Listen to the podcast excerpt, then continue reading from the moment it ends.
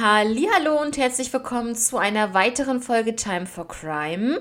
Und ich hoffe, es geht euch gut und dass ihr schön in das, in das Wochenende startet. Mit Time for Crime natürlich, wie gewohnt. Ja, ich habe heute für euch drei Fälle dabei, und zwar drei Mordfälle. Einer ist aus der Schweiz, eine ist aus den Niederlanden und ein Mordfall aus Deutschland. Also wir sind heute ein bisschen international unterwegs. Und ähm, ja, dann würde ich sagen, wir starten sofort in den ersten Mordfall.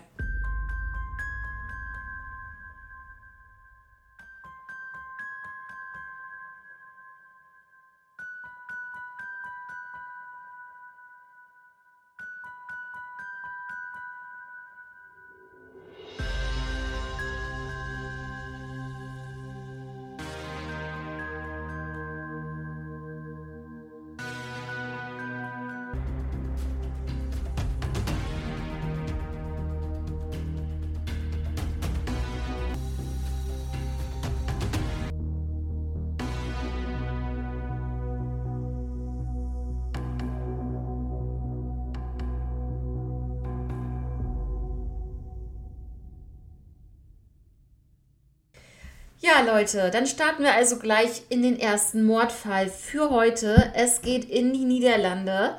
Und zwar geht es um den Mord an Manon Seikjens. Und äh, ich hoffe, ich habe es richtig ausgesprochen. Manon Seikens aus dem Jahr 1995. Manon, ein Mädchen wurde 1987 in den Niederlanden geboren. 1995 haben sich ihre Eltern scheiden lassen. Sie spielte viel auf der Straße und war, ja, man sagte so, ein freches Mädchen, ja.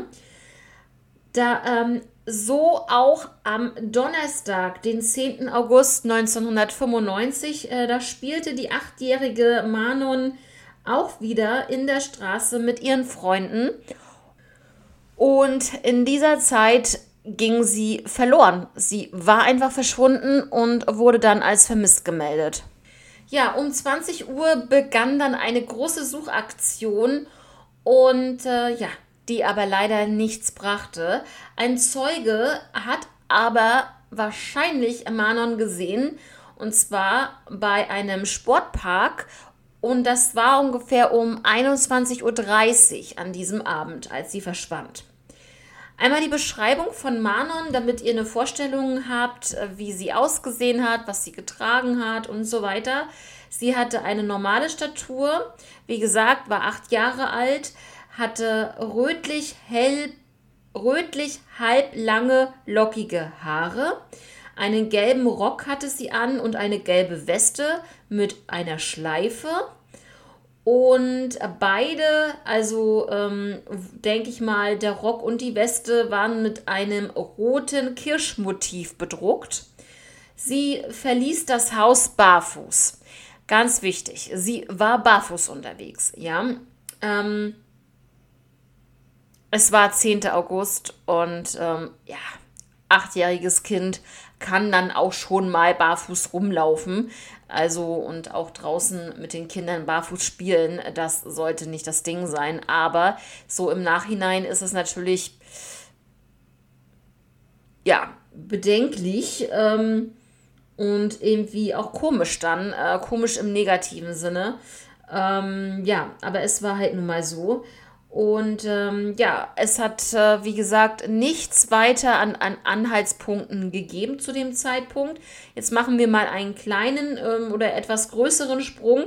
Und zwar sechs Monate später, am 17. Februar 1996, da ähm, hat äh, jemand ein, in einem Waldgebiet was wirklich nicht weit entfernt ist von dem Elternhaus von Manon, und zwar nur ein paar hundert Meter entfernt, ähm, eine Kinderleiche gefunden oder eine Leiche wurde dort gefunden.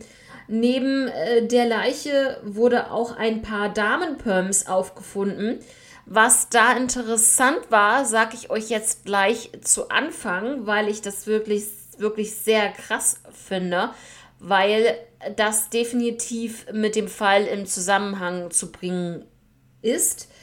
Es wurden zusätzliche Löcher in diese Riemen gemacht, um die Schuhe kleiner zu machen. Also für Kinder zum Beispiel, dass Kinder dort reingepasst haben in diese Damenpumps was ich echt krass finde. Und ja, ähm, ja, es kam auf jeden Fall äh, heraus, dass diese Leiche, die dort gefunden wurde, wirklich Manon war. Und äh, sie wurde missbraucht und danach getötet.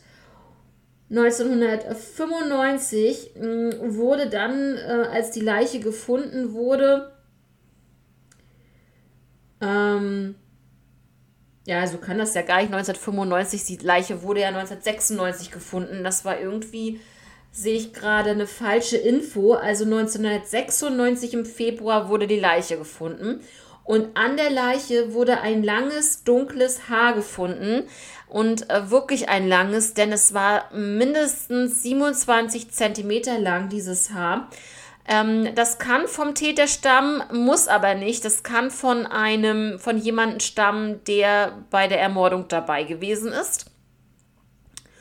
Oder jemand, äh, der Manon äh, sehr nahe stand und ähm, vielleicht Spielgefährtin oder ähnliches, dass äh, das Haar dann deswegen auf ihre Kleidung gekommen ist. Das kann natürlich auch sein. Im Jahr 2019 wurde dann dieses spezielle was dort äh, gefunden wurde, analysiert, untersucht und äh, man fand zumindest heraus, dass es von jemandem ähm, stammen muss, der aus Süd, äh, nicht Süd, der aus ähm, Ostasien stammt. So wollte ich das sagen. Und äh, was interessant ist, der Fundort ist auch gleichzeitig der Tatort gewesen. Und es muss wohl ein ortskundiger Täter gewesen sein. Und ähm, ja, warum jetzt speziell die Polizei das jetzt angegeben hat, das kann ich euch leider nicht sagen. Da habe ich jetzt keine weiteren Infos dazu, aber natürlich, dass sie äh, sexuell missbraucht wurde, das ähm, deswegen geht man von einem Sexualmord aus und natürlich ist es ein Cold Case, ganz klar. Aber was ich halt wirklich krass finde, ist, wenn sie sechs Monate lang dort lag und dann erst nach sechs Monaten gefunden wurde, dass man trotzdem sagen kann, dass sie sexuell missbraucht worden ist. Das finde ich so bemerkenswert, dass man das noch rausgefunden hat. Ne?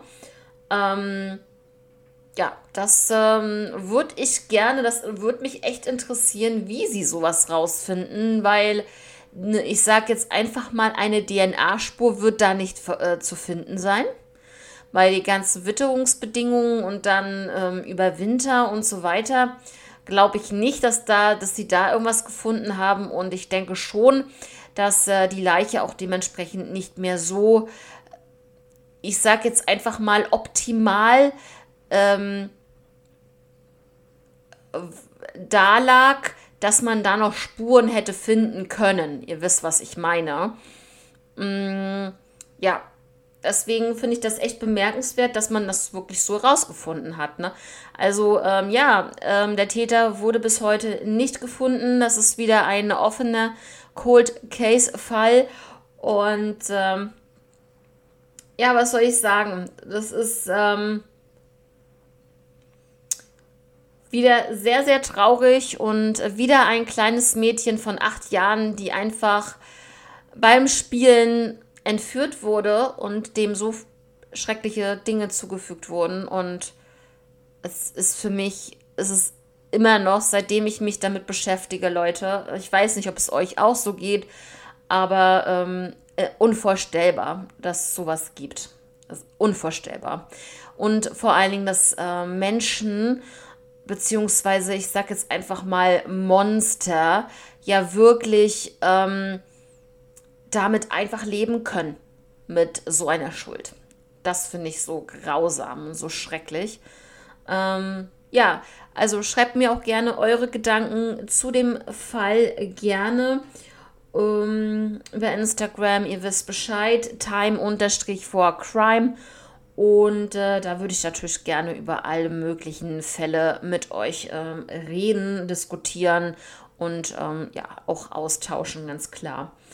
Ja, das zu diesem Fall. Wir kommen jetzt auch gleich zum zweiten Fall. Dieser zweite Fall ist ein Fall aus der Schweiz, auch ein Mordfall. Dieses Mal aus dem Jahr 1999. Es geht hier um den Mord an Janette Kamenisch. Ja, Jeannette wurde 1972 in der Schweiz geboren. Ursprünglich stammt sie aus dem Kanton Graubünden.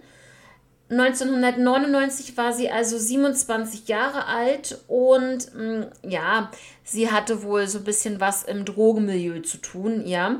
Und zwar im Drogenmilieu von Graubünden und auch ähm, Raum Zürich.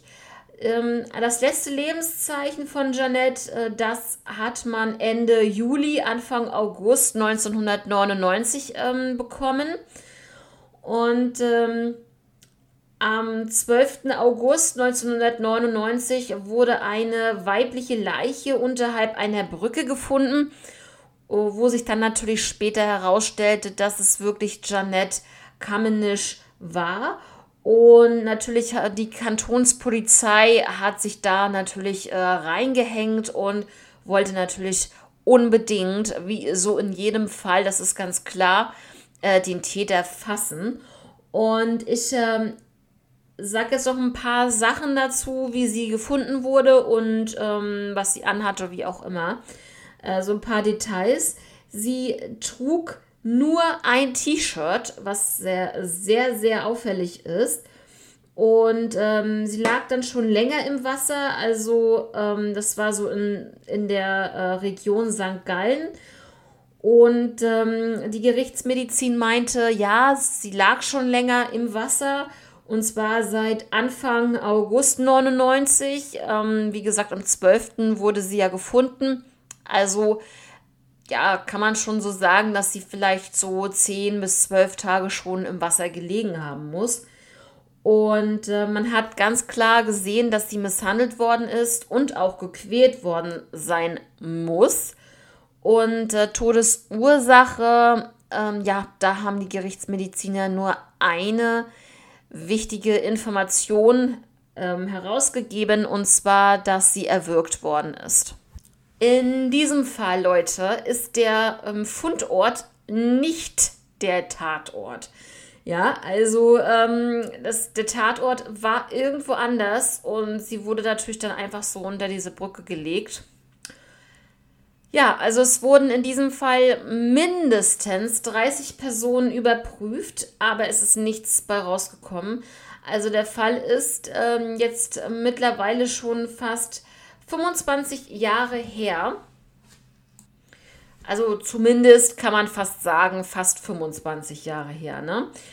Ähm, und was halt wirklich wichtig ist zu wissen, in der Schweiz, das habe ich auch schon mal in einigen Fällen und in einigen Folgen schon erwähnt, ist, dass in der Schweiz ist ganz, ganz wichtig, dass ähm, ein Mord dort verjährt. Nicht wie in Deutschland, in der Schweiz verjährt Mord nach 30 Jahren. Das muss man sich mal überlegen. Das heißt, wir haben noch ein bisschen Zeit, aber wir haben nicht mehr so viel Zeit. Denn wie gesagt, der Mord war 1999, wir haben jetzt 2023. Heißt, 24 Jahre ist der Mord jetzt her.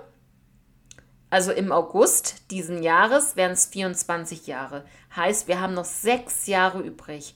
Leute, wenn wir 24 Jahre nichts gefunden haben, natürlich hoffen wir auf die nächsten sechs Jahre, dass sich da irgendwas entwickelt. Aber prozentual, glaube ich, sieht es wirklich sehr schlecht aus. Wenn man da jetzt nicht wirklich irgendeine DNA-Spur damals gesichert hat und äh, vielleicht damit noch nicht an die Öffentlichkeit gegangen ist, um vielleicht nicht irgendwie den Täter so ähm, in die Enge zu treiben oder ich weiß es nicht, ähm, was man da vielleicht für, für Gedankengänge hat von der Polizei her, von den Ermittlern. Aber ich hoffe, dass sich das in den nächsten sechs Jahren regelt, weil ansonsten ist ja das Problem, dass äh, dieser Mord dann an Janet äh, sich äh, ja, verjährt ist dann und dass man dann den Täter nicht mehr zur Rechenschaft ziehen kann. Und das finde ich ganz, ganz grausam.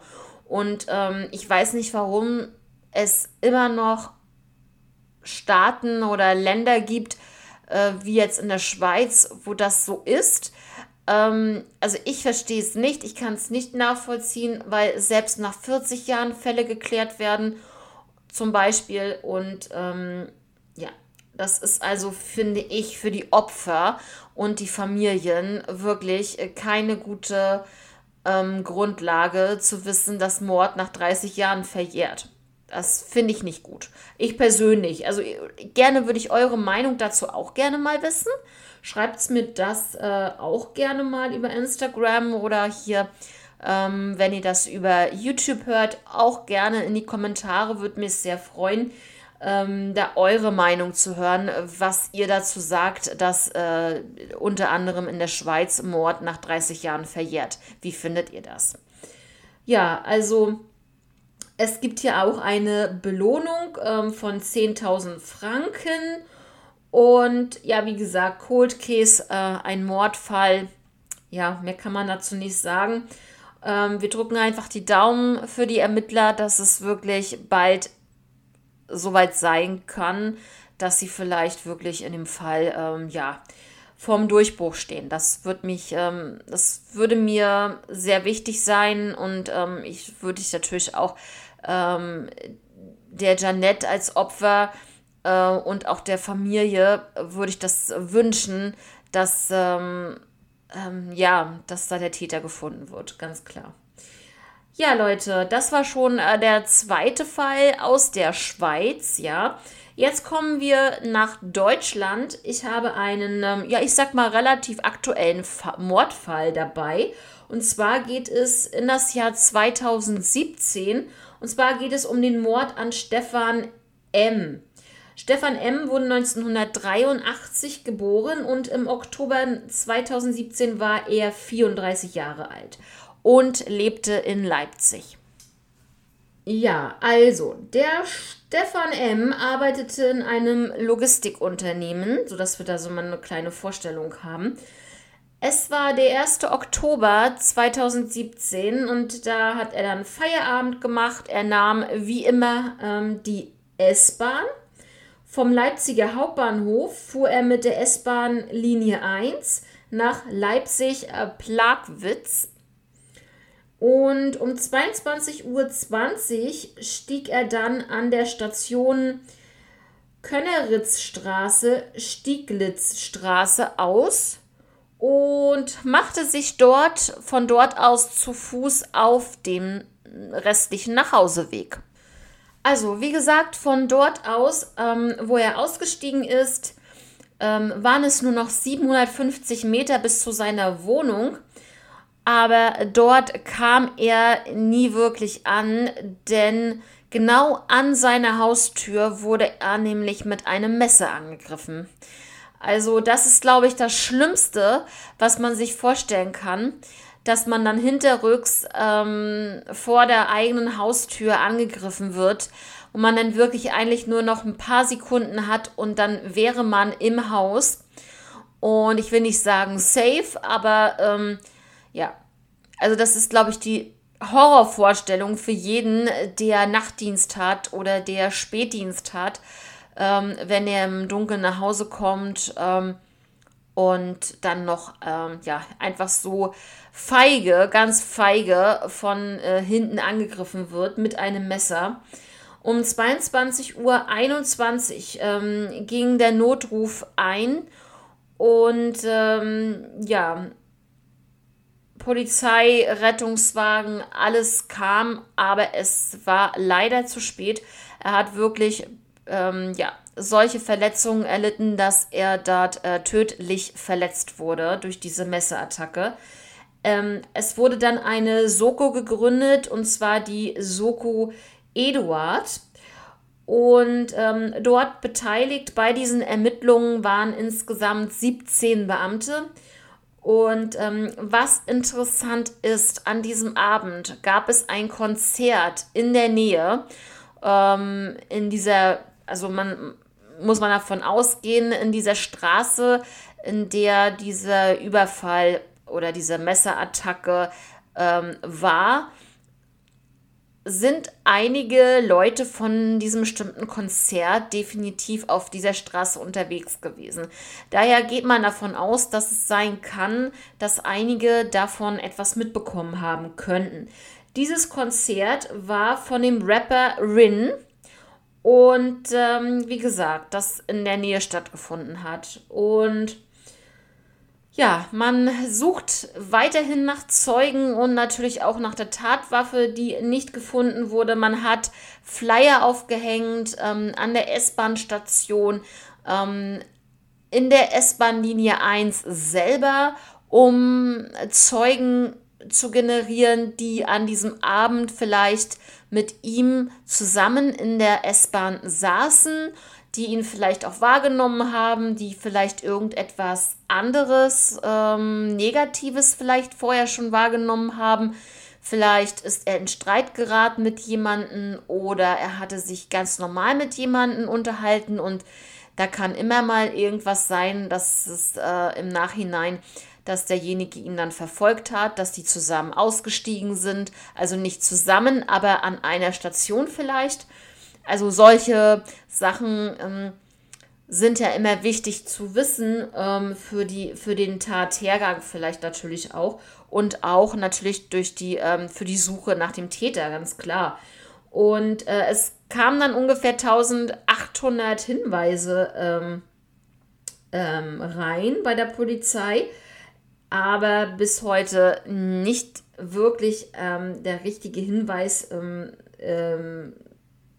ja, also der, der wichtigste Hinweis äh, auf den Täter zum Beispiel war halt nicht dabei.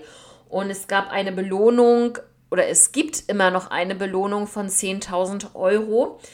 Äh, und ja, mehr habe ich zu dem Fall leider, leider nicht. Also Stefan M. einfach so vor seiner Haustür mit einem Messer angegriffen, tödlich verletzt und bis heute, seit 2017, keine Spur von dem Täter. Ähm, was mich so stutzig macht, ist, wenn jemand jemanden mit einem Messer angreift, bitte könnt ihr mir, mir da sagen, ob ich da richtig liege. Meines Erachtens ist es so, dass dort dann auch sei, es sein kann, dass derjenige sich am Messer verletzt, vielleicht selber, und äh, dass DNA-Spuren ähm, auf vom Täter auf das Opfer übertragen werden, dass dort irgendwelche fremde DNA gefunden wird. Das habe ich hier nicht gefunden. Es kann natürlich wieder sein, wie in manch anderen Fällen, dass die Polizei solche Sachen zurückhält. Einfach um den Täter, wie ich es ja schon vorher gesagt habe oder vorhin gesagt habe, ähm, so ein bisschen, ich will nicht sagen, bei Laune zu halten, aber dem Täter ähm, so ein gutes Gefühl zu geben, dass er gar nicht äh, als Täter in ihrem Fokus ist. Sagen wir es mal so umschrieben. Und ähm, wenn die jetzt sagen, wir haben eine DNA gefunden, dann ist es natürlich äh, für den Täter äh, sehr brisant und ähm, dann kann er vielleicht auch ähm, sagen, er verschwindet und dann ist es natürlich noch schwieriger, ihn äh, irgendwie ausfindig zu machen. Und ähm, ja, das ähm, dazu. Ja, was soll ich sagen? Also ich finde das auf jeden Fall sehr, sehr grausam. Und ähm, die Frage ähm, kommt natürlich auch ganz klar auf, warum um alles in der Welt tut man sowas? Warum er? Warum in diesem Augenblick? Und warum überhaupt? Na, weil ähm, ähm, hatte er irgendwelche Feinde? War er ein Zufallsopfer? Solche Sachen können nicht beantwortet werden. Die ähm, können erst richtig beantwortet werden, wenn man den Täter hat. Ganz einfach. Und ähm, es ist nicht herausgekommen, ich habe nichts gesehen, dass er äh, irgendwie vielleicht Spielschulden hatte oder bei irgendjemand anderen ähm, irgendwie Schulden hatte oder ähm, ja, aber was, also ich, ich finde das immer so furchtbar, wenn das wirklich so ist oder er in irgendwas verwickelt war. Warum muss man denjenigen dann töten? Weil wenn man jetzt zum Beispiel von ihm Geld, ähm, von ihm, also wenn er Schulden hat und du ermordest ihn, dann kriegst du ja dein Geld nicht wieder. Und ähm, natürlich sagen dann viele, ähm, wenn es jetzt zum Beispiel eine Mafia war oder so irgendwas Verstricktes, ähm, dass er dann äh, sagt, okay, das ist richtig, ähm, sie bekommen dann von ihm kein Geld mehr zurück oder ihr Geld nicht. Das ist äh, logisch, aber sie wollen damit vielleicht anderen zeigen, äh, mit uns nicht. Aber ich finde das irgendwie, weiß ich nicht, ich finde es irgendwie seltsam. Ähm, aber dass er jetzt ein Zufallsopfer sein könnte, finde ich auch schwierig. Finde ich schwierig. Ähm, ja, was meint ihr? Hat er, äh, ist er in irgendwas verstrickt gewesen oder war er ein Zufallsopfer? Was meint ihr? Und äh, ja, jetzt sind wir auch schon am Ende dieser Folge. Und ähm, ja, Leute, ähm, auf ins Wochenende. Ich entlasse euch jetzt ins Wochenende und denkt immer dran, am Samstag gibt es eine weitere zusätzliche Folge von Denise und mir im zweiten Podcast von mir, Crime for Life. Na, genau. Und ähm, jeden Samstag gibt es da auch ab 16 Uhr eine zusätzliche Folge. Also wenn ihr gerne noch eine Folge hören möchtet, dann schaltet doch da gerne ein. Wir sind da auch auf äh, Instagram aktiv und ähm, da auch unter Crime unterstrich for life und da könnt ihr uns dann auch erreichen. Ja, also wie gesagt, dann habt ihr sozusagen äh, drei Folgen die Woche ähm, von mir und dann natürlich äh, inklusive eine Folge dann mit Denise. Und ähm, ja, das sind dann sozusagen insgesamt fünf Fälle in der Woche, die ihr dann von mir bekommt. Und ähm, ja, ich hoffe, das äh, ist interessant für euch. Und ähm, ja, vielen Dank auf jeden Fall, dass ihr immer so fleißig zuhört und ähm, immer dabei seid. Ich freue mich darüber wirklich sehr. Mir macht es sehr viel Spaß und ich finde diese Fälle auch sehr, sehr wichtig und auch gerade die Fälle, die man halt so nicht kennt, ähm, vorzustellen, finde ich auch immer sehr, sehr, ähm, ja, sehr, sehr produktiv, sehr, sehr gut. Und äh, gerade auch so, wo noch Ermittlungen stattfinden, weil es kann immer mal jemand äh, zuhören, der da irgendwie, ja, äh, Informationen geben könnte vielleicht oder irgendwelche Beobachtungen gemacht hat oder denjenigen vielleicht kannte oder oder oder oder so viele Möglichkeiten. Also äh, wie gesagt, vielen vielen Dank fürs Zuhören. Ich wünsche euch jetzt ein wundervolles Wochenende. Wir hören uns am Dienstag in alter Frische wieder und ähm, passt alle auf euch auf, macht es gut und bis Dienstag. Ciao.